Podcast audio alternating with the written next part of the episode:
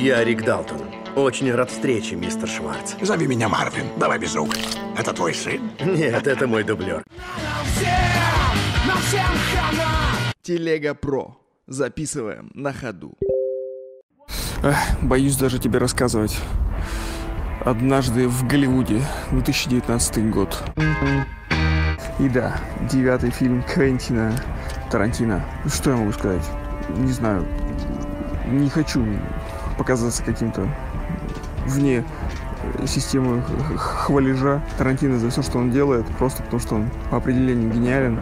Не знаю, мне фильм не зашел так, как он зашел другим, видимо. Э, на мой вкус тут Квентин перестарался с этим постмодерном, когда истории совсем уже не связаны между собой и вообще не понимаешь, зачем это и почему просто что-то происходит. Э, да, само собой, я ничего не понимаю, кто я такой, но просто смотрел, как обычный обыватель, э, ни разу лег, терпел 2.40, 2.40 и только в последние 20 минут, и то из них, наверное, 10-13 минут, это движ, это, это прикольно, это, это весело, все. А до этого все, что происходит, просто происходит некая жизнь, причем она просто происходит бесцельно, бессмысленно. Ну, конечно, последние эти 13 минут, они довольно-таки неплохие, но стоило ли так долго тянуть, потому что в какой-то момент я уже подумал, ну сколько можно, неужели ничего не будет? Да, безусловно, там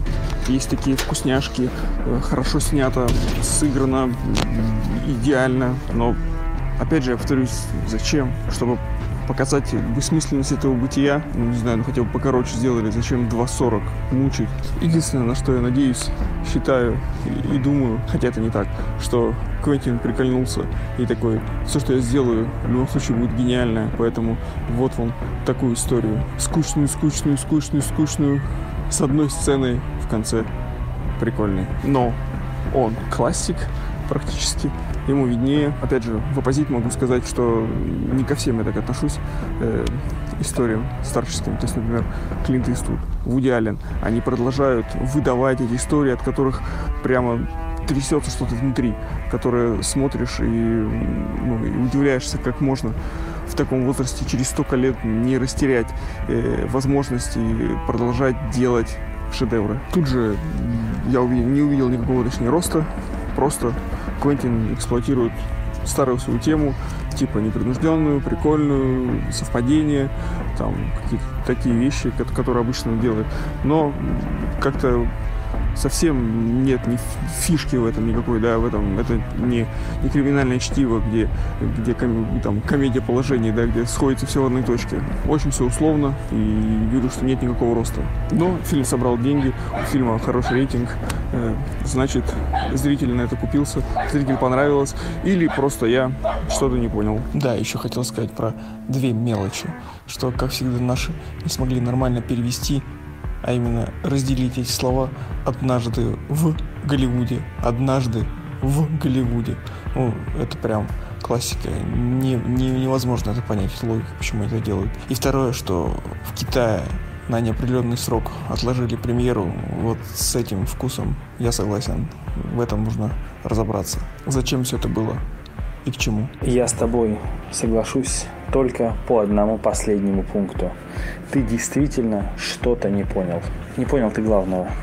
Не стоило смотреть фильм «Однажды в Голливуде». Для меня Квентин Тарантино перестал существовать уже, наверное, после первой части «Убить Билла», потому что он давно уже исписался, он давно уже повторяет сам себя, как ты верно заметил.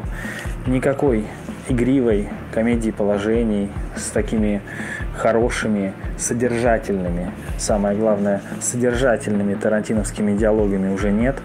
Осталась только форма, остался бренд, остался Квентин и те, кто готовы заплатить бабки за его кино. Поэтому однажды в Голливуде я смотреть не буду. Спасибо, Квентин. Сдохни, Квентин. Черт! Это что еще было? Твою мать! Чтоб тебя! Что за хрень, а? Какого черта, Рик, ты дебил? Забыл долбанный текст. Это же надо было так обосраться на глазах у всей группы. А нечего бухать-то всю ночь. Опять нажрался восемь коктейлей. С виски опрокинул. Ну что за хрень тут? Несчастная ты пьянь. Текст свой уже не